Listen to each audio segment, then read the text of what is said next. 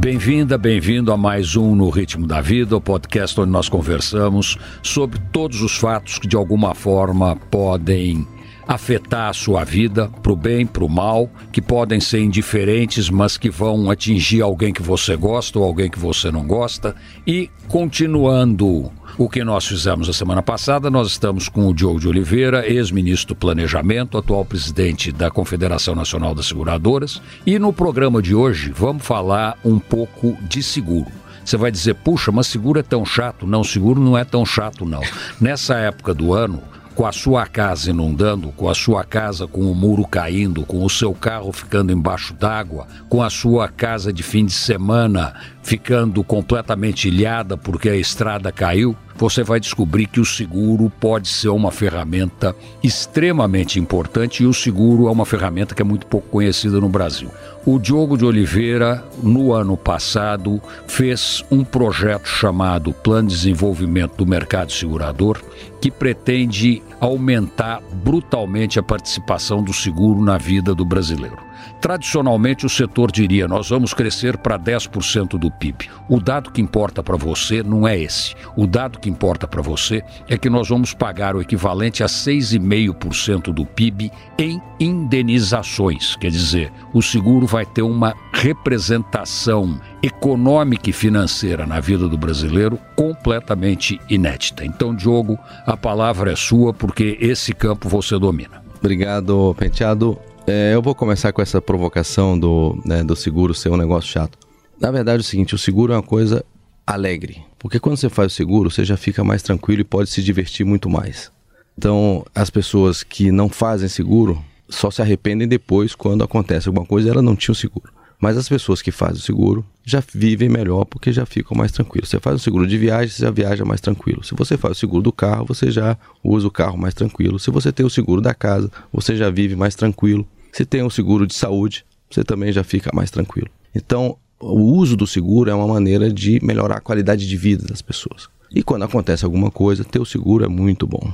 É muito gostoso ter o seguro quando você passa por algum problema. Então, a gente tem tentado cada vez mais levar o seguro à, à população brasileira. Você mencionou a meta de pagamento de 6,5% do PIB de indenizações, só para dar uma noção isso, hoje seria 650 bilhões de reais, o equivalente a 6,5% do PIB. Neste ano de 2023, o setor, os números ainda não foram publicados, mas a nossa estimativa é que o setor pagou 460 bilhões de reais em indenizações. Isso não é pouca coisa. Só em saúde a gente deve ter fechado o ano pagando mais de 200 bilhões de reais. Para você ter uma ideia, o orçamento do Ministério da Saúde é 160 bilhões de reais. Só em automóvel a gente pagou o equivalente a 300 mil veículos novos, que representa quase 20% da produção brasileira de veículos. Então, quando a gente recebe o seguro, é muito gostoso. Então, tem que fazer o seguro, tem que buscar essa proteção. O programa que nós lançamos é um programa que envolve ações de comunicação, de divulgação do setor de seguros, envolve a criação de novos produtos, envolve a distribuição por canais mais eficientes para chegar mais próximo, envolve uma grande mudança da maneira dessa comunicação do setor porque você sabe que o setor usa outra língua, não é o português. Na língua do seguro, prêmio não é o que você ganha, é o que você paga. E sinistro. E o que você ganha é, um é de sinistro. terror. você tem um sinistro, você sai correndo e entra embaixo da mesa. E não é nada disso. Não é nada disso. Você teve um, um, acidente, um, acidente, e vai receber uma indenização. Receber, exatamente. Então, é, e essa mudança a gente está implementando, buscando né, é, se aproximar mais das pessoas 67% da população brasileira ganha menos de dois salários mínimos dos trabalhadores. Portanto, falar com essa pessoa, a gente precisa ter uma língua próxima, que ela entenda. E tem que ter um produto dentro de um custo que cabe no bolso dessa pessoa. Então, a gente está trabalhando exatamente nessa linha, desenvolvendo produtos, adequando os produtos a uma parcela maior da população, junto aos órgãos reguladores e ao governo, melhorando a regulação do setor para ser mais eficiente, mais ágil, favorecer a inovação no setor, permitir que as empresas criem novos produtos, mudem os produtos. É, o setor tem agregado muito serviço. Mas o que nos preocupa é que a cobertura é muito baixa ainda hoje. o percentual né, do público-alvo que tem seguro é muito baixo. A questão das residências, no programa passado a gente falou de enchentes, desastres naturais. Apenas 17% das residências tem seguro. E olha que o seguro residencial é um seguro super barato, que ainda vem com uma série de assistências. Então, o seguro, vamos dizer assim, de uma casa de classe média custa 500 reais por ano. E ainda tem chaveiro, bombeiro, encanador, eletricista, né? qualquer incidente né, elétrico que tiver, você chama o sujeito para consertar, a seguradora manda, você não precisa se preocupar. Só para o nosso ouvinte saber até onde vai, tem cuidador de pet. Pode parecer incrível, mas tem cuidador de pet no, no Eu vou caso te dizer de mais. determinadas situações. Tem cuidador de pet e mais, o seguro residencial cobre, inclusive, você pode contratar a assistência para o pet, Sim. para o tratamento do pet, para levar o pet no veterinário e assim por diante. Então, o mercado está muito diversificado, oferecendo produtos excelentes, de vanguarda mundial. Seguro de automóvel no Brasil é exemplo para o mundo. né? As empresas estrangeiras que vêm para o Brasil, por exemplo, elas não vêm aqui trazer o seguro que eles fazem lá fora. Eles vêm aqui para copiar o nosso e fazer é, como a gente faz, porque é um seguro que tem guincho, tem reboque, tem reparo, tem carro reserva. Então, assim, tem uma série de serviços. Então, a gente está colocando o seguro não né, como aquela coisa chata de, ah, o seguro, não.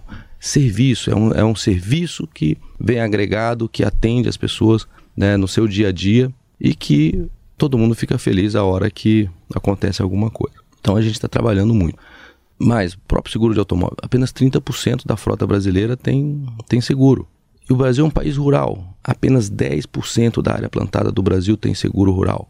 E a gente falou muito no programa passado sobre né, o aumento do, da incidência de, de eventos naturais. Tem muito mais enchentes, muito mais secas, muito mais geadas, granizos. E só 10% dos produtores rurais brasileiros têm o seguro.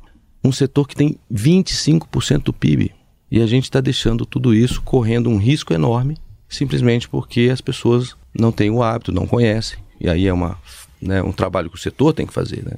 Tem que mudar a sua linguagem, tem que falar mais, se comunicar mais. E, aliás, obrigado pelo espaço aqui, que é exatamente isso que a gente tem procurado: ter espaço para levar para a população. E o rádio é um é um, um, veículo excelente, a internet é um veículo excelente, mas a gente tem que ir em todos os canais. Então a gente tem buscado comunicar mais o setor, desenvolver melhores produtos, e isso está dentro desse plano que você mencionou. Cujo objetivo é esse de aumentar o pagamento de indenizações para 6,5% do PIB e aumentar em 20% a população brasileira atendida pelo seguro. E principalmente, a gente está fazendo um trabalho de democratização do seguro, porque não adianta eu aumentar 20%, incluindo só os ricos. A gente tem que aumentar 20%, incluindo essa população mais vulnerável. Porque o seguro é muito mais importante para esse sujeito.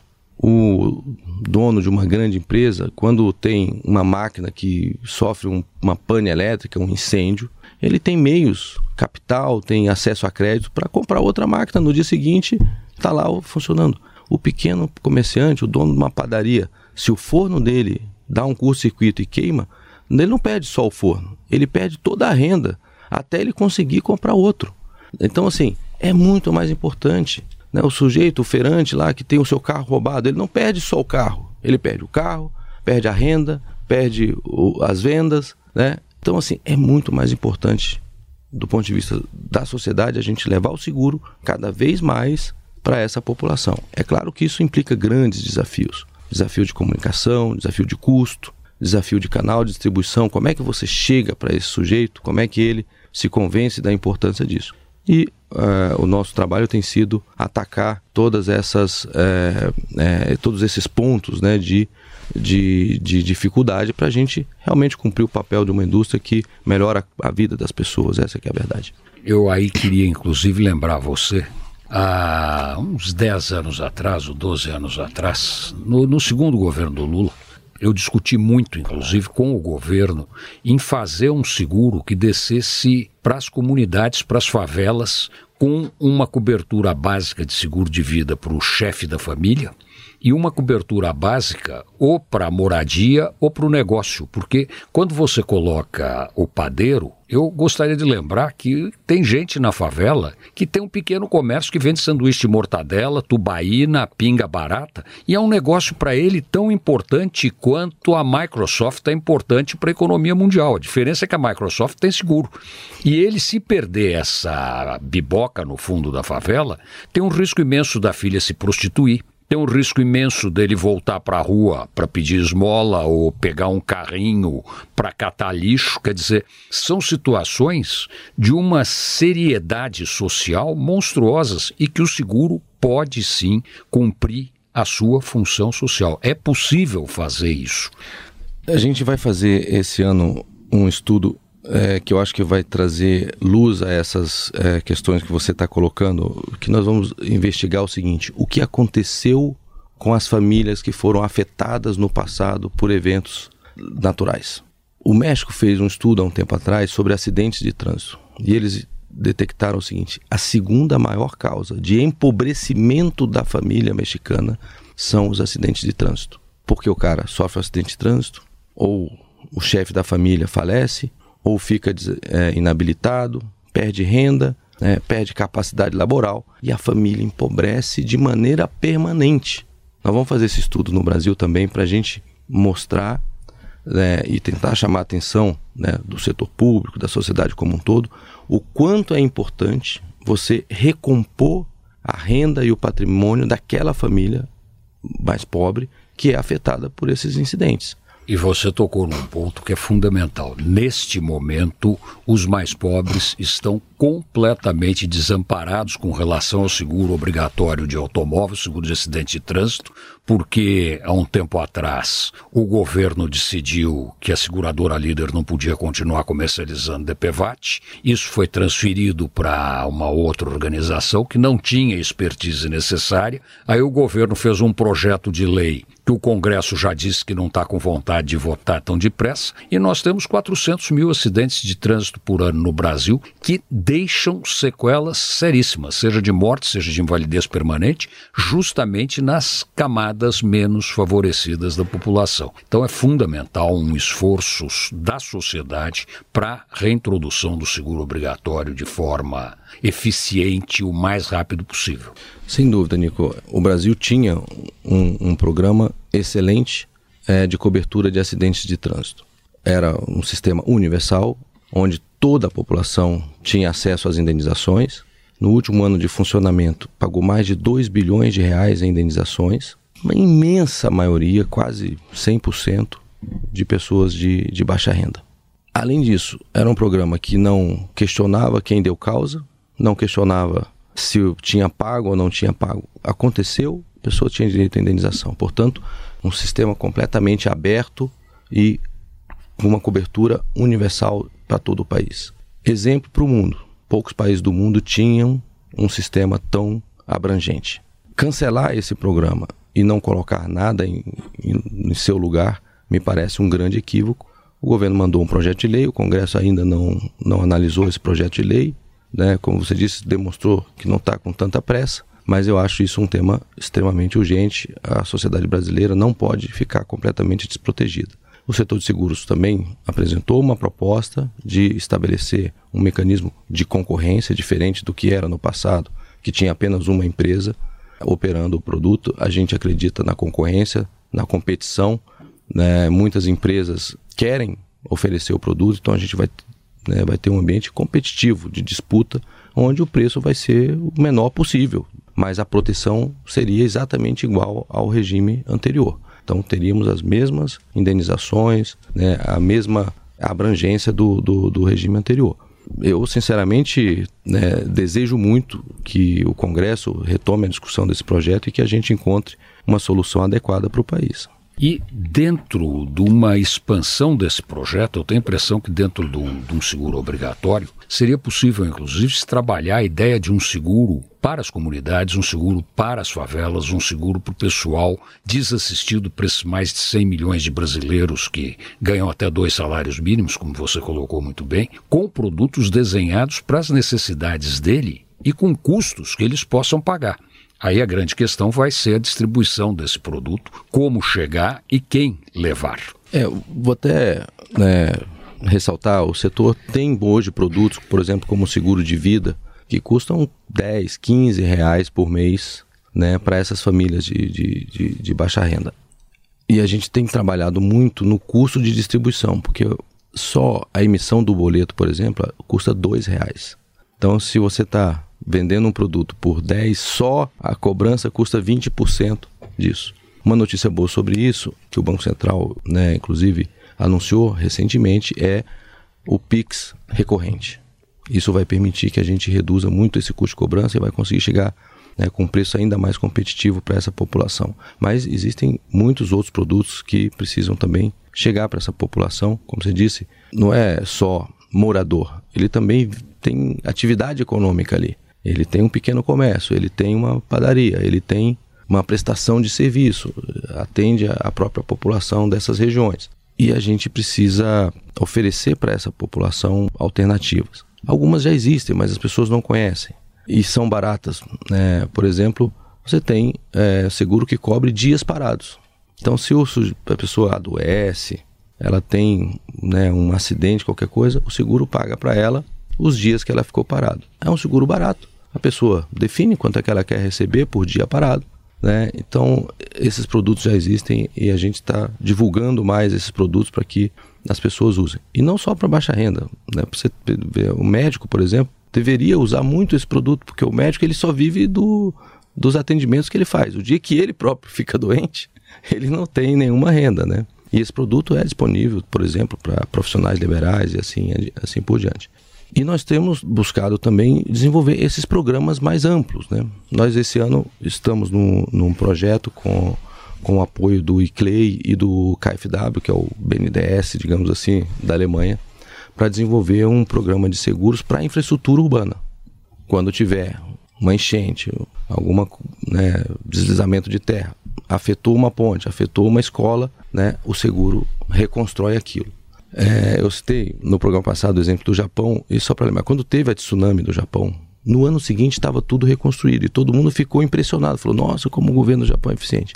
Não é que eles são tão eficientes assim quanto o governo, é que eles lá contratam o seguro. E a seguradora foi lá e reconstruiu as pontes, as estradas, toda a infraestrutura. E faz isso muito mais rápido do que o próprio Estado faria. Então, assim, é, a gente está é, tá desenvolvendo programas, produtos, para chegar de uma maneira mais ampla na sociedade dentro dessa estratégia né, de ampliar e democratizar o acesso ao seguro.